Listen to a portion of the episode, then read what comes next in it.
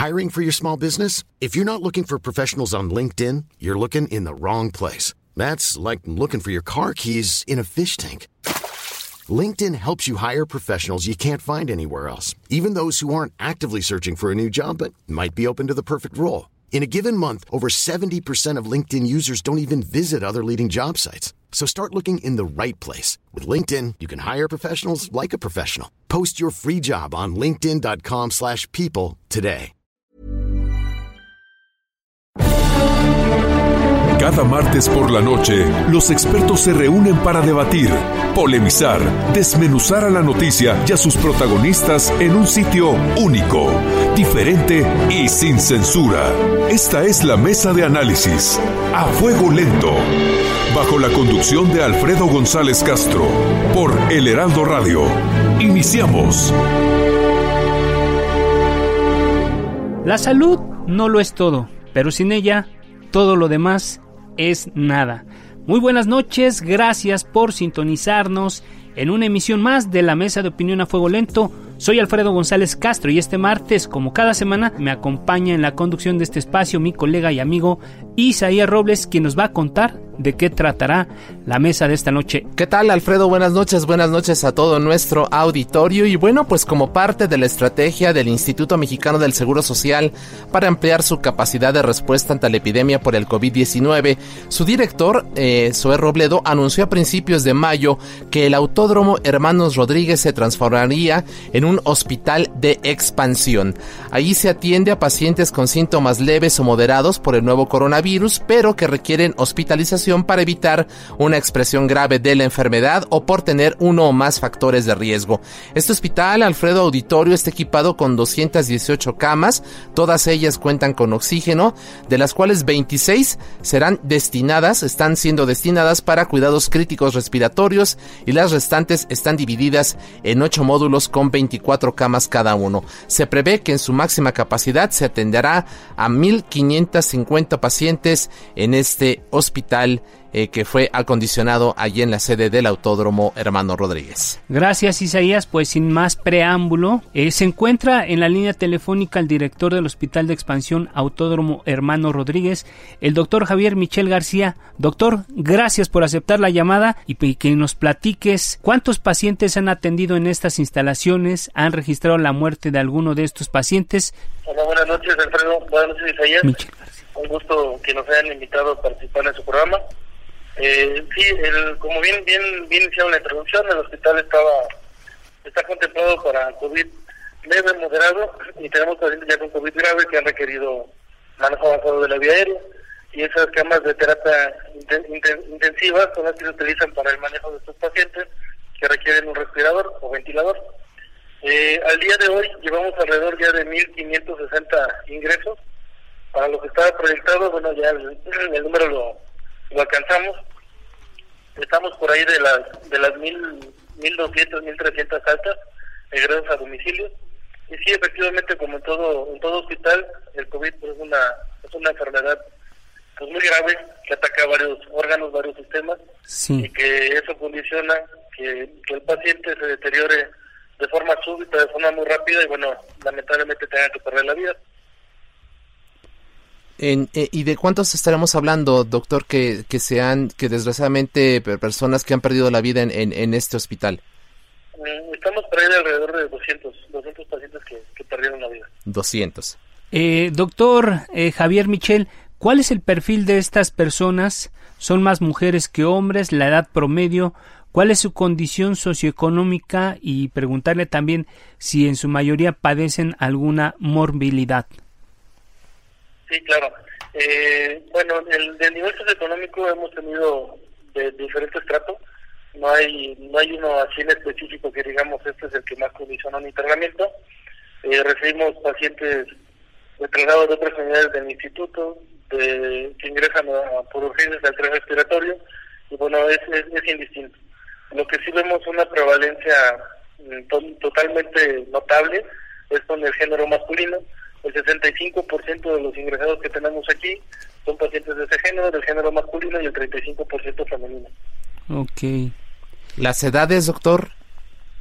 las edades son son desde los 24 años, que es el paciente más joven que hemos tenido, hasta los 92 años el paciente más, más adulto que hemos tenido aquí. Y en promedio sí oscila entre los 40 y 65 años de por ahí así. Así es. ¿Qué pasó con este paciente de 92 años? Platíquenos. Pacientes con factores de riesgo, diabetes, hipertensión, e ingresa con datos de dificultad respiratoria, saturando al 75%, y obviamente se da manejo aquí en la unidad. Este paciente afortunadamente sale avante, se controlan sus factores de riesgo que venían descontrolados, se controla, se da apoyo con oxígeno, terapia, con medidas de soporte, con, todo lo que damos para, el paciente con manejo COVID y afortunadamente logró regresar a, domicilio. En esa en ese día de alta egresamos al chico de 24 años y egresamos a él, ¿no? que eran los extremos de la vida, ¿no? claro, los extremos. De, COVID de que, de que pues no, no tiene palabra, ¿no? Claro. No tiene palabra, no respeta edad, no respeta pues, prácticamente nada, simplemente viene a, a, a infectar a nuestros pacientes y obviamente tenemos que tratarlo con con la mayor seriedad y calidad para que puedan salir adelante. Eh, doctor Javier Michel, eh, director del Hospital de Expansión Autódromo Hermano Rodríguez, ¿cómo es un día para usted? ¿A qué hora inicia la jornada de trabajo? Eh, ¿Qué es lo que hace usted en el hospital? Cuéntenos un poco al auditorio y a para saber qué, cómo, cómo opera este hospital que es extraordinario, es, surgió de última hora. Cuéntenos. Sí, eh, bueno, obviamente al inicio, como toda unidad, el, inicio de operaciones, pues eh, las, jornadas eran extenuantes, llegábamos a 7 de la mañana, salíamos 2 de la mañana, para que esto pudiera pudiera ser lo que hoy es, un, hospital más que se suma a la cadena de, hospitales del Seguro Social para brindar la atención médica. Eh, afortunadamente el, el, modelo, el proyecto se ha entendido correctamente, obviamente bajado de la Dirección General hacia nosotros, eh, los compañeros operativos que están con nosotros pues, son unos grandes seres humanos, grandes líderes, grandes profesionistas de la salud que, se han sumado a este reto y que han entendido día a día lo que lo que pretendemos y, cómo lo buscamos. Un día normal, te puedo decir que llegamos entre 7 y 7.30 de la mañana. Sí. Estamos aquí todo el día, tenemos horario de entrada, más no, no de salida. Eh, si todo marcha bien, si no hay ninguna complicación en la unidad, pues bueno, por ahí de las 8 o 9 de la noche nos podemos nos podemos quizás retirar, ¿no? Pero bueno, es incierto, el teléfono está a las 24 horas abierto para para cualquier eventualidad, tenemos coordinadas del turno, en todos los en todos los turnos, en la tarde, en las noches, jornada acumulada, pues para que esto obviamente siempre siempre esté vigilado, supervisado y, y sobre todo que apoyemos al compañero, a los compañeros que, que están aquí inmersos en la, en la lucha directa con el COVID-19. ¿Cuántos, eh, ¿Cuántos trabajadores están eh, laborando en, en, este hospital, doctor? Digamos, eh, en personal médico, en, enfermeras, en fin, personas que están también allí, incluso pues haciendo labores de limpieza, en fin, ¿cuántos trabajadores están allí?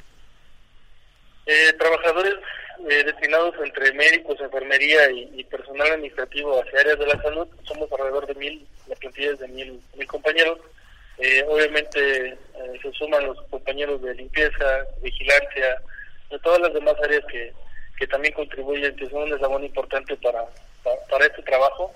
Son otras, alrededor de, otras 500 personas. estamos hablando de 1.500 personas. 1.500, así es. Eh, doctor Javier Michel, usted hablaba hace unos momentos del lado humano de, de toda la gente que se entrega de manera cotidiana ahí. Y, y si bien como médico tiene que ser muy objetivo, suponemos que a lo largo de su jornada atraviesa por muchas emociones, presión, angustia, cansancio. ¿Cuál emoción prevalece para usted y todo el equipo que trabaja en este hospital? Sí, claro, no, nuestra, obviamente todo el personal de la salud que estamos aquí en Marzo, pues estamos humanos, como bien lo dice.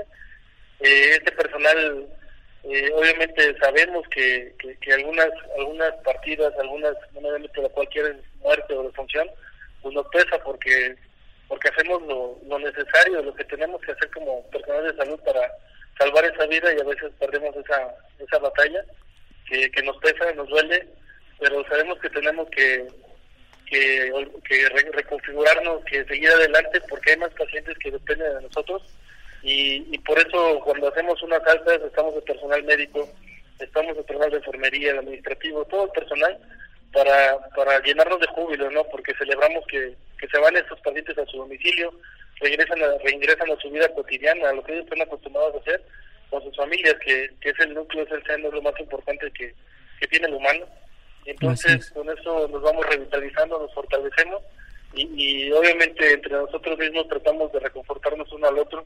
Nuestros líderes de pabellones, si, si ellos detectan que, algún compañero pues está, está en un plan o en una situación de, de, angustia, de miedo o de algo más, este, obviamente nos informan, apoyamos al compañero, le damos una red de ayuda eh, para que pueda, pueda salir adelante, para que pueda estar bien.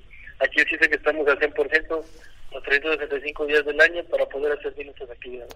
Eh, doctor eh, Javier Michel, una práctica del pasado era que los pacientes eh, recibían la información a las afueras de los hospitales. Por lo que pasó y por las características de esta pandemia, es evidente que ya no permiten que los que los pacientes estén esperando a sus familiares en las banquetas, en la, a las afueras de los hospitales. ¿Cómo lidian con esto? Porque la gente desesperada siempre espera eh, que le den información de su paciente y los mecanismos que ustedes que implementó el Seguro Social son muy buenos, la tecnología, el correo electrónico, las llamadas telefónicas. Pero ¿cómo lidiar cuando la gente quiere quiere estar ahí, quiere estar eh, quiere saber minuto a minuto casi de la condición de su paciente? Sí, claro, o sea, esto es normal, ¿no? Como bien como bien comenta el familiar siempre va a querer estar cerca de su ser querido. Eso también el instituto lo, lo, entiende, lo comprende, lo analiza y por eso mismo surgen, surgen varias líneas eh, de, comunicación con, con estos, estos familiares. Uno, uno es el, la plataforma de forma tu familiar, que se envía el estado de salud de forma diaria. Eh, dos veces al día formamos el estado de salud. Sí, decimos solamente cómo está el paciente, si está delicado, si está grave o está muy grave, o si ya está para agresar el paciente a domicilio, una práctica. Es lo que informa la plataforma. Eh, sin embargo, vía telefónica, eh, mis compañeros técnicos de atención al derecho ambiente, trabajo social, asistentes médicas, eh, el equipo que tenemos aquí se comunica a diario con los familiares para dar un reporte un poquito más amplio y explicarles cómo está su paciente.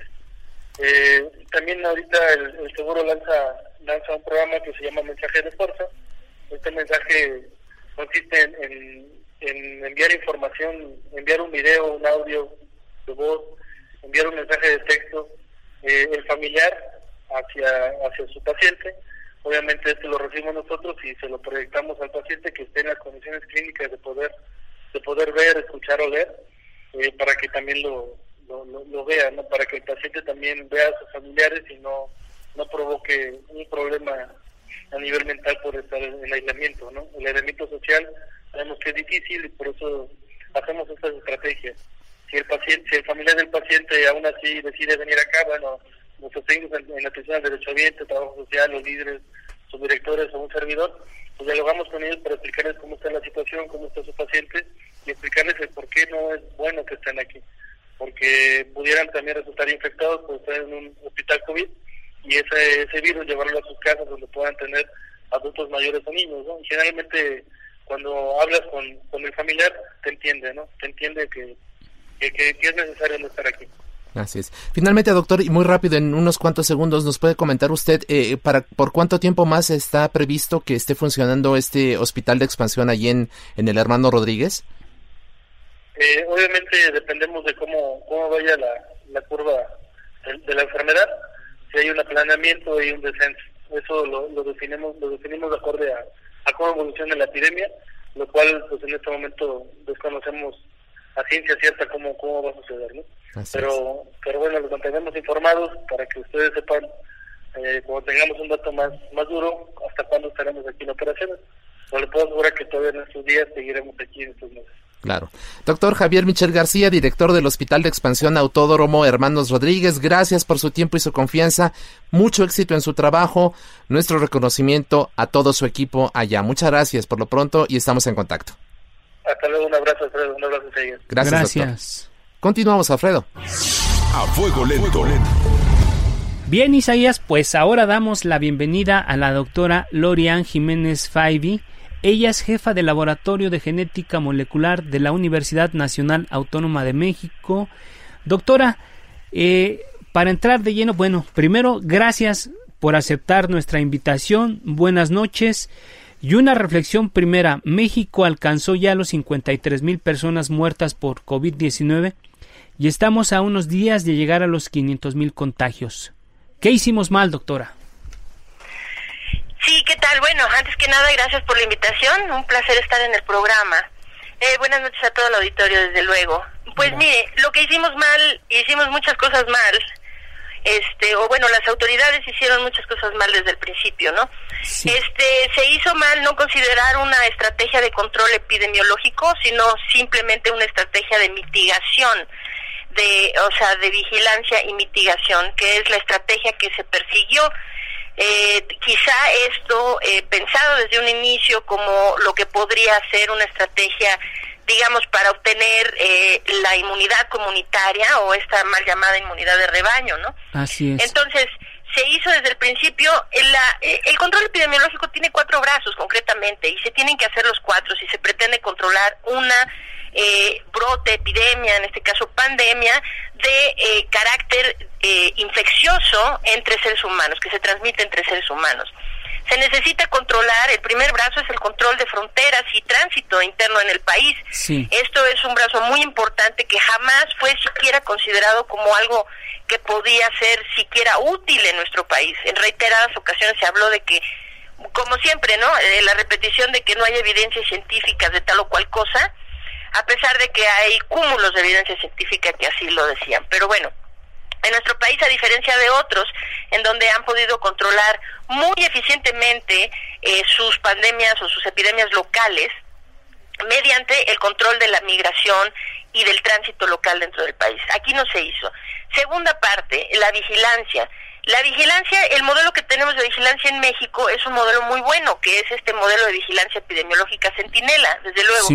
Está planeado muy bien, muy bien probado durante años. Otros países hacen algo similar.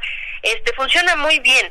La tristeza es que no se utiliza, nunca se utilizó y así lo decidió el doctor Hugo López Gatel. Esto dicho en las palabras de su propio maestro, el quien fue su maestro en la Universidad Johns Hopkins.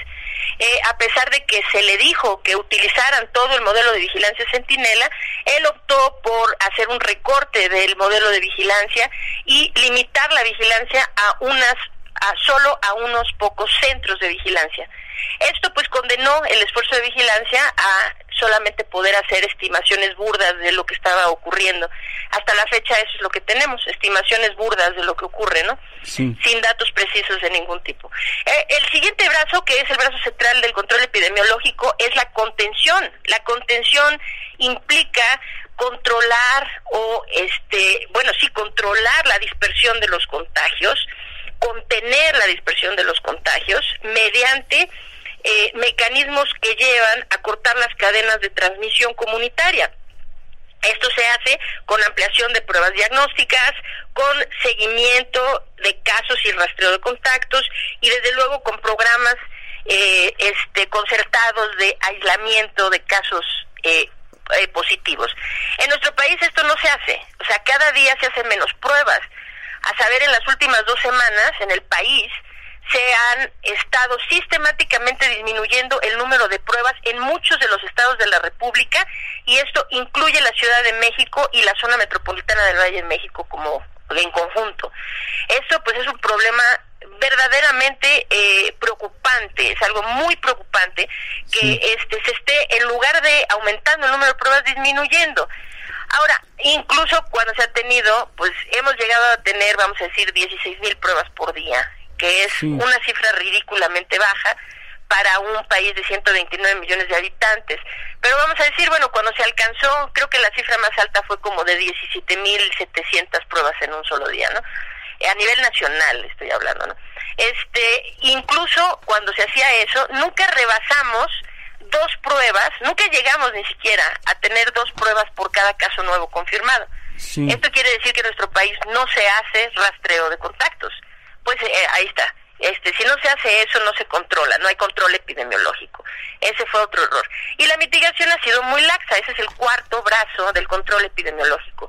En nuestro país ha sido muy laxa. Primero, pues con mensajes contradictorios provenientes de la autoridad, siempre este, vacilando entre el cubrebocas si sirve, no sirve, qué hacemos, no hacemos, no sé qué, no desde el principio pues se, desestimó, ¿no? El, la magnitud del problema, este, y las medidas básicas preventivas que debieron seguirse. Entonces, hasta la fecha, pues en muchos estados de la República el uso del cubrebocas no es obligatorio. Eh, nuestras autoridades máximas siguen sin utilizar el cubrebocas de forma eh, cotidiana en sus reuniones, en sus apariciones públicas. Se permite este tipo, este nivel de desinformación, ¿no?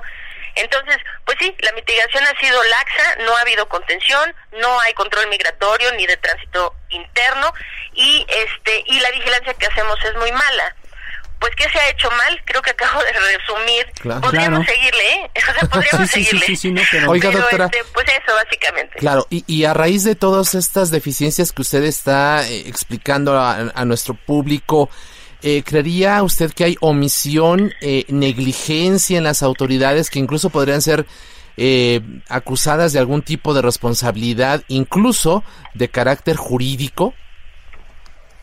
Pues bueno, no sé, ese no es mi campo, ese no es mi campo, tendríamos que preguntarle a algún legista, a algunas personas así, este, pues, eh, estudiadas, ¿no? En, el tema. No sé, que hay negligencia, sí, claro, hay negligencia, indiscutiblemente hay negligencia, pero si esto podría traducirse a algún tipo de este acusación no sé de tipo criminal eh, legal no sé este pues no no puedo opinar no porque no es no es no, entendemos, no, me dedico a eso no lo sé. Doctora pero hay otro otro argumento que está utilizando el gobierno las autoridades de salud sobre este crecimiento importante de, de los contagios se lo atribuyen a la condición eh, física, a la condición de alimentos de la, de la, dieta. de la dieta de la población. ¿Están buscando una justificación? ¿Están buscando una salida fácil para este tema? ¿Se están justificando? ¿Qué observa usted con este planteamiento que hace el gobierno? Bueno, claramente es un intento por manipular la opinión pública, ¿no? Y por desmarcarse de lo que claramente es su responsabilidad. Eso pues es evidente, ¿no? A ver, este, sí, nuestra población es una población que tiene mala alimentación, pero pues no es distinto a muchas otras poblaciones que también la tienen, ¿no? Este, hay ciertas enfermedades como desde luego la diabetes, la hipertensión, este, la obesidad, ¿no? Que este eh, ponen en mayor riesgo a los individuos infectados por COVID de complicarse o y de morir, vamos a poner, pues eleva su riesgo de mortalidad, ¿no? Por COVID. Cierto, pero pues también los hombres están en mayor riesgo, también los adultos mayores están en mayor riesgo, también los neonatos, es decir, los recién nacidos están en mayor riesgo, ¿no? Entonces, este, pero hay que hacer una diferenciación porque yo, yo, yo, yo creo que ya basta de estarle dando vuelo a estas actitudes, ¿no? De, de, de estos esfuerzos por crear realidades falsas, ¿no? Y manipular descaradamente la opinión pública. A ver, eh, nadie está en mayor ni menor riesgo de infectarse del virus SARS-CoV-2. Nadie está en mayor o menor riesgo. Todos estamos en riesgo. Esto incluye los diabéticos y los sanos, los deportistas, la gente delgada, la gente obesa, la gente... Es decir, toda la gente estamos en el mismo riesgo de infectarnos. ¿Ok? Ahora, si nos infectamos, existen poblaciones que tienen mayor riesgo de complicarse y de morir por COVID-19. Eso es cierto. Pero a ver, o sea, repitamos o volvamos a la pregunta inicial, pues ¿cuál es la responsabilidad del gobierno? La responsabilidad del gobierno tuvo que haber sido controlar la dispersión de los contagios, evitar, prevenir la dispersión de los contagios, ¿sí? Eh, tomando estas medidas que ya señalé. Entonces, estas eh, llamadas comorbilidades de COVID-19 en nuestra población no son de ayer, ni del mes pasado, ni de hoy, no son de enero, ¿no? Cuando se describió al virus. Este, estas son eh, eh, problemas sociales, sanitarios que existen en nuestro país desde hace décadas atrás. Esto quiere decir que cuando nuestras autoridades asentaron la estrategia si se le puede llamar así, de control de la pandemia en nuestro país, pues este debió ser un tema claramente considerado en la estrategia. y si sabían que en esta población había un porcentaje elevado de personas con comorbilidades, pues con más razón debieron instituir desde el principio medidas muy serias, muy enérgicas de controles migratorios y de tránsito y sobre todo de contención de los contagios. Claro. Si la autoridad hubiera hecho lo que tenía que hacer, que es prevenir los contagios en la comunidad, pues ni los diabéticos, ni los obesos, ni los hipertensos, ni los adultos mayores tendrían por qué estar preocupados, porque tendríamos una carga viral comunitaria baja. Doctora, si nos permite hacemos una pausa, vamos a un corte comercial y regresamos para ya brevemente platicar con usted sobre su proyecto de vigilancia y tratamiento para atender gratuitamente casos de COVID. ¿Le parece? Con muchísimo gusto, claro. Hacemos una pausa, volvemos. Regresamos. La polémica y el debate continúan después del corte. No se vaya. Está usted en la mesa de análisis a fuego lento con Alfredo González Castro por El Heraldo Radio. Bien, Isaías, amigos del auditorio, estamos de vuelta. Después de este corte, ah, damos la bienvenida a la doctora Lorian Jiménez Faibi. Ella estaba con nosotros conversando precisamente de todo este diagnóstico y el manejo que ha dado el gobierno a, la crisis sanitaria provocada por el COVID-19, el virus de COVID-19. Y bueno, teníamos una, una pregunta pendiente, doctora. Platíquenos del proyecto que, que está usted lanzando para atender a los pacientes de COVID-19 en México. Sí, con muchísimo gusto. Mire, yo espero que este proyecto lo podamos tener ya, podamos hacer el lanzamiento de este proyecto tal vez en las próximas dos semanas con un poco de suerte y de mucho trabajo. Sí, el proyecto consiste en lo siguiente, este es una plataforma virtual, es decir, por medio de una conexión por internet que permite dar vigilancia, acompañamiento y tratamiento oportuno a personas confirmadas, hay casos asintomáticos, voy a recalcar, casos asintomáticos o con sintomatología de leve a moderada, de casos confirmados de eh, COVID-19, así como a sus contactos, contactos cercanos, eh, teniendo o no la prueba confirmatoria eh, de PCR para SARS-CoV-2. Esto quiere decir, lo que queremos hacer es instituir un plan de atención oportuna que pueda ser lo más amplio posible a nivel nacional. Desde luego funcionaría de forma gratuita, completamente gratuita para la población.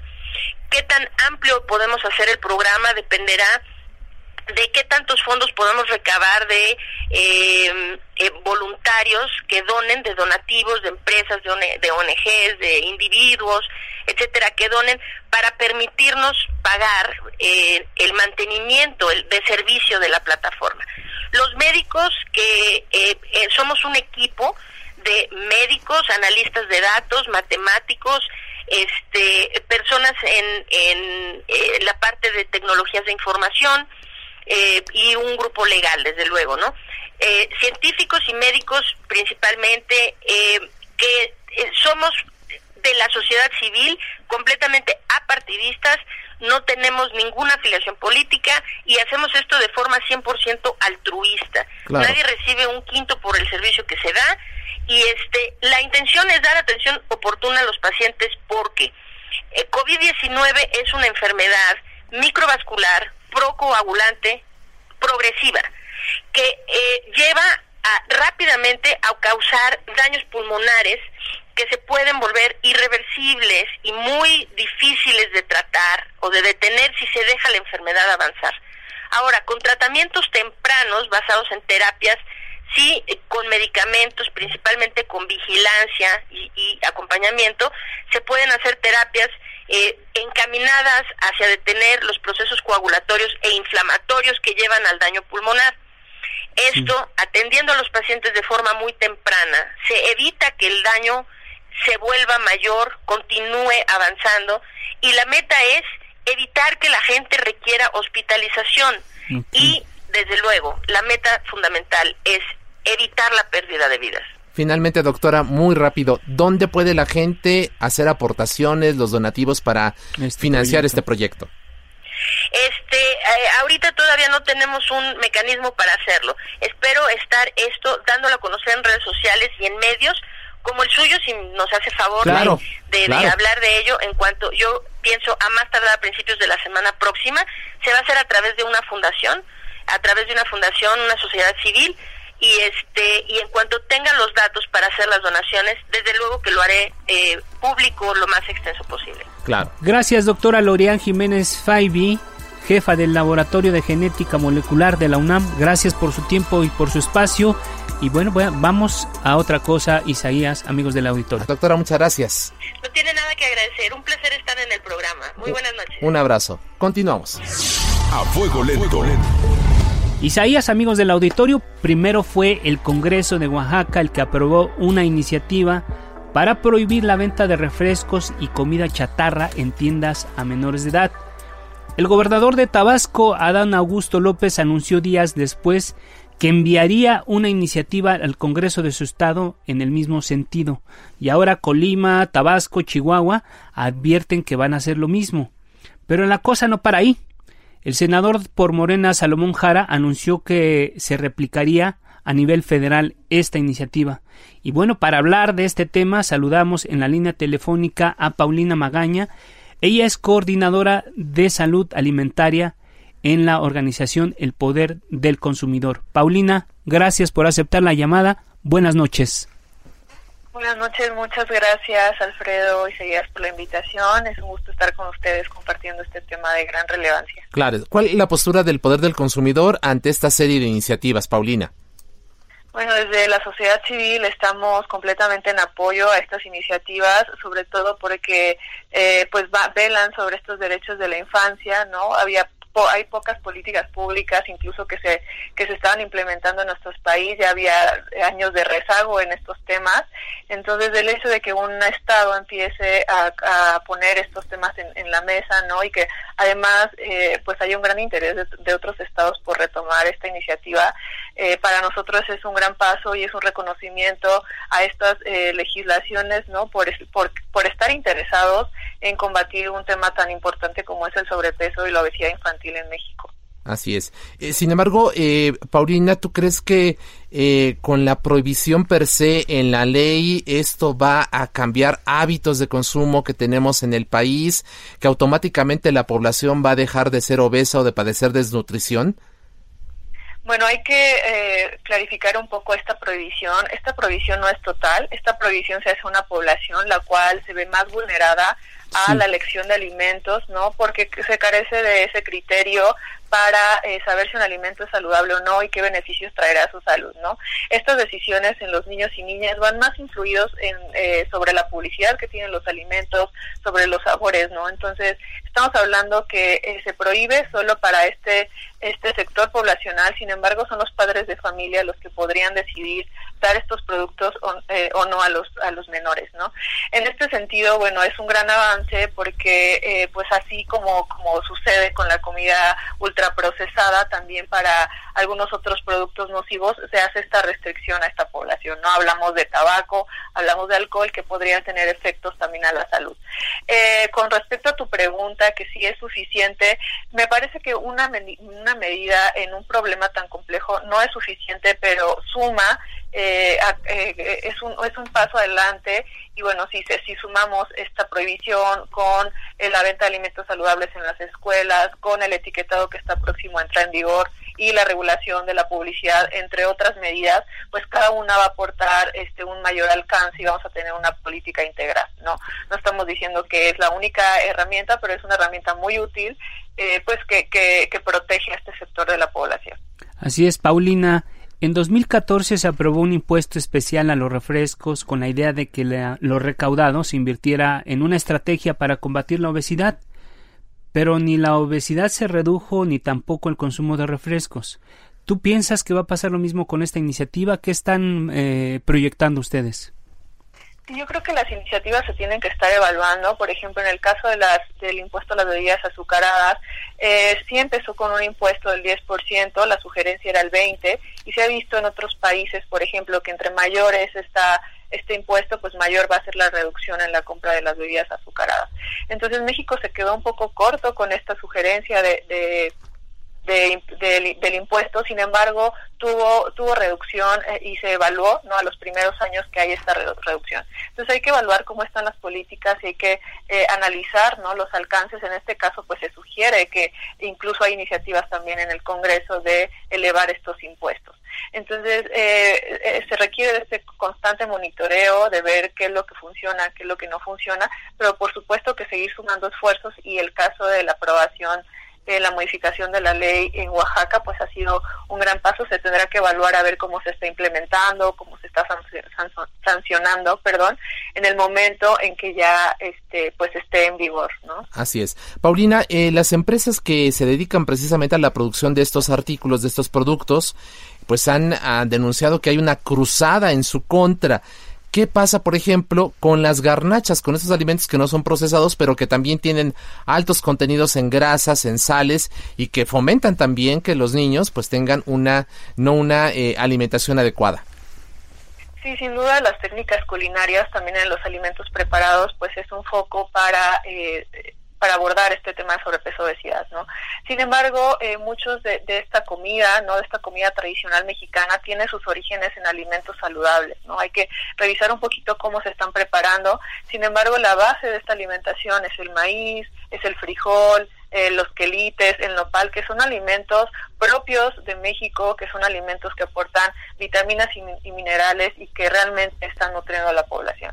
Entonces habría que hacer una evaluación de cómo se están utilizando estos alimentos que realmente eh, pues sí benefician a la población. Tenemos un sinnúmero también de preparaciones que son muy saludables, por ejemplo el tlacoyo, ¿no? Muchas, mucho, muchas de estas preparaciones que forman parte de nuestra dieta, tradicional y por supuesto que en el caso de esta iniciativa en Oaxaca, eh, pues se, se, se, pretende también llegar a, a, recuperar esa alimentación tradicional, ¿no? Por ahí leía que, que una de las posiciones de estas industrias, sobre todo de las de, las tienditas, no las asociaciones que, que engloban todas estas tienditas, reportaban que la bebida que más vendían eran los refrescos, ¿no? Pues por supuesto que estos refrescos están desplazando la alimentación natural de, esta zona y pues la idea es eh, no dejar de consumir alimentos, sino replantear qué es lo que estamos consumiendo y que esta oferta pues que sea de estos alimentos originarios. Eh, Paulina Magaña, eh, Hace rato escuchábamos a, la especialista, a la académica Lorian Jiménez de la UNAM, que ella nos decía que evidentemente el gobierno está tomando como pretexto el tema de la dieta de los mexicanos porque no fueron capaces de, de, contener la pandemia. ¿No creen ustedes que este tema se está utilizando con fines políticos y más bien este asunto es un tema de educación, la alimentación de los niños de la infancia mexicana? Bueno, creo que aquí hay varios eh, puntos muy importantes. En este sentido, mm, mm, desde la sociedad civil pensamos que eh, por primera vez el gobierno empieza a hablar tan abiertamente del tema de alimentación en un país eh, con un alto consumo de, alimentos ultraprocesados. No fue eh, el gobierno de México quien lo dijo así, sino un estudio eh, realizado por la Organización Panamericana de la Salud posicionó a México como el mayor consumidor de alimentos ultraprocesados en toda la región de Latinoamérica. Entonces, que un gobierno empiece a hablar de los estragos que ha provocado la introducción de estos alimentos en México y que, y que señale como parte de los responsables el desplazamiento de esta alimentación tradicional a esta grande industria, pues me parece de gran valor, porque no quiere decir que sea un asunto político o un pretexto, sino que anteriormente no era reconocido, pues por ciertos intereses que había por parte de los gobiernos a que estas empresas formaran parte de las decisiones en políticas públicas.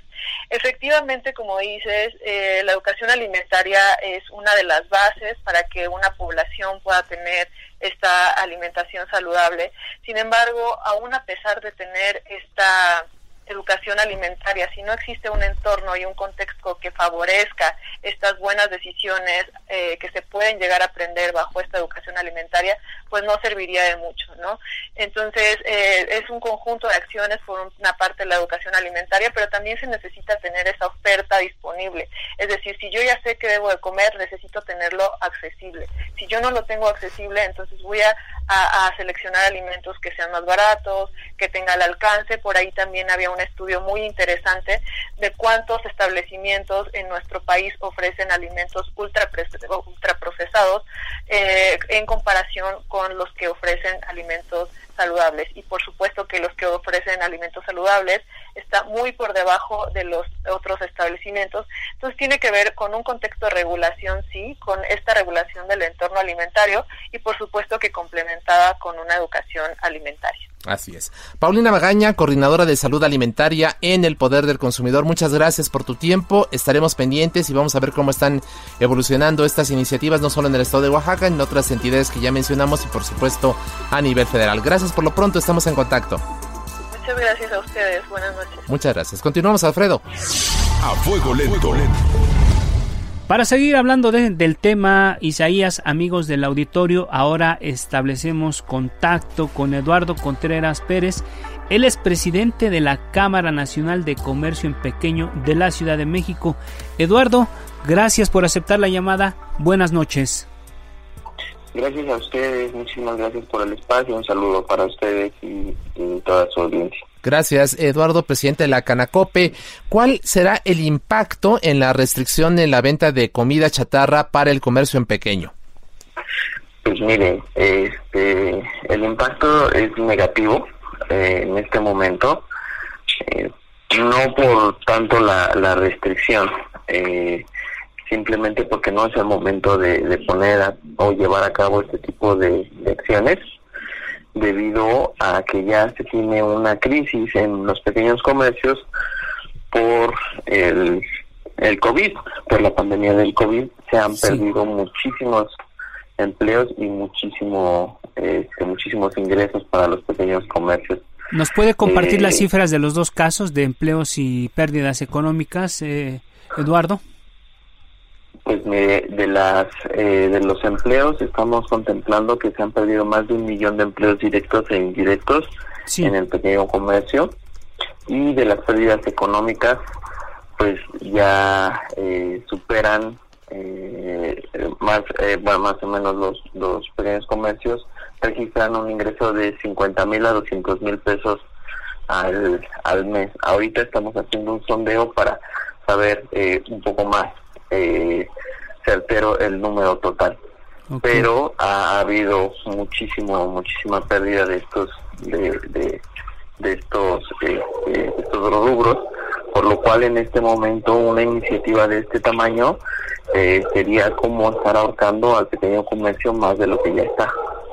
Ok, ¿ven ustedes alguna intención política en este proyecto? Porque bueno, el tema de la de la alimentación, el tema de las de la diabetes en México no son nuevos. Lo que sucede es que a lo mejor lo está tomando el gobierno como un como un argumento para encubrir su ineficiencia. ¿Ustedes qué están viendo? Pues ahorita nosotros créame que nos preocupa más el el tema porque ya se ha se ha dado el esto en Oaxaca. Sí. Eh, lo que nos, nos preocupa mucho es que allá eh, uno de los principales eh, productos que se manejan es el, es el chocolate. Entonces, ahí la venta o prohibir este tipo de, de, productos es, vería, sería contraproducente. Si se está tomando como algo político, como algo, este, como una bandera para poder eh, utilizarlo políticamente. Eh, al fin de cuentas, eh, nosotros lo tomamos y lo dejamos de lado por la importancia del impacto negativo que está o que puede tener en los abarroteros, en los pequeños comercios. A final de cuentas, si eso no es así, quedaría siempre en medio el, el pequeño comercio que ya ha sido extremadamente golpeado y está regresando o se está adaptando a esta nueva normalidad con un con deudas, o sea, deudas hacia eh, sus trabajadores, deudas de pagar impuestos, deudas con los bancos, entonces es muy complicada la situación. Claro. Eduardo Contreras Pérez, presidente de la Canacope, eh, ¿qué pasa con las grandes cadenas de autoservicio? Porque la prohibición pues está anunciando para los pequeños comercios, para las tiendas de abarrotes.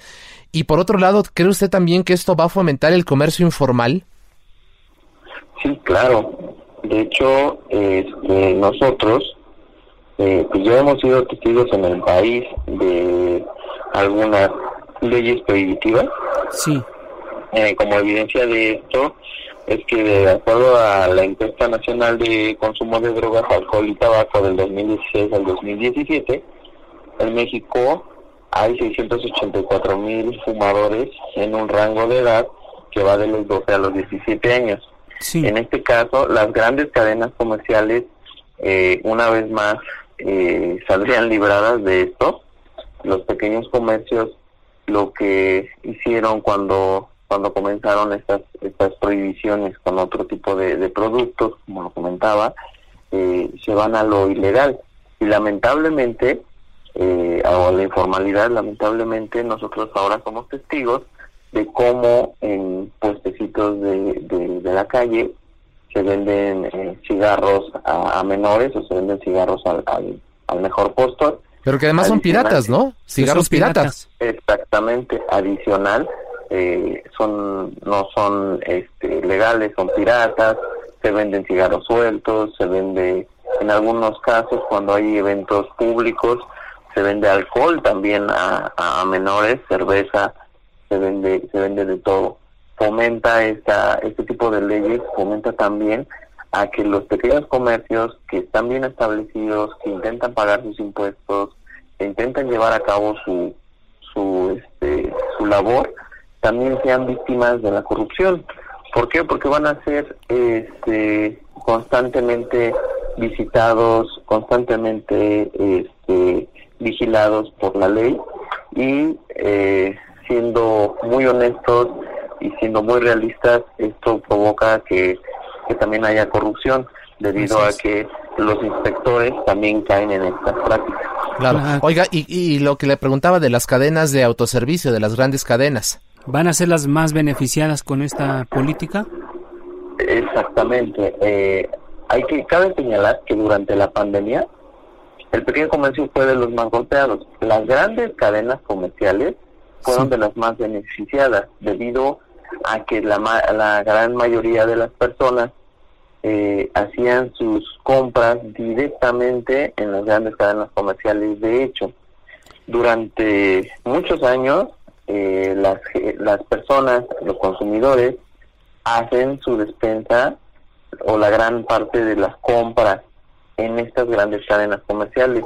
¿Para qué visitamos la tiendita? Para comprar eh, lo que nos hace falta eh, de rápido. O algún snack algún este alguna botana algún refresco algo de beber. O sea son compras mínimas que para el pequeño comercio estos productos que intentan prohibir representan el 60% de sus ingresos dejando fuera tabaco y alcohol.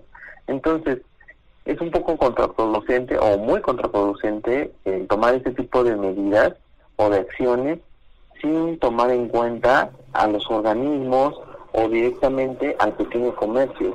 Claro. O sea, eh, no, no se está tomando en cuenta eh, las ganancias o el daño que se le puede hacer. Nosotros siempre lo hemos, lo hemos dicho y, y me gustaría puntualizar esto.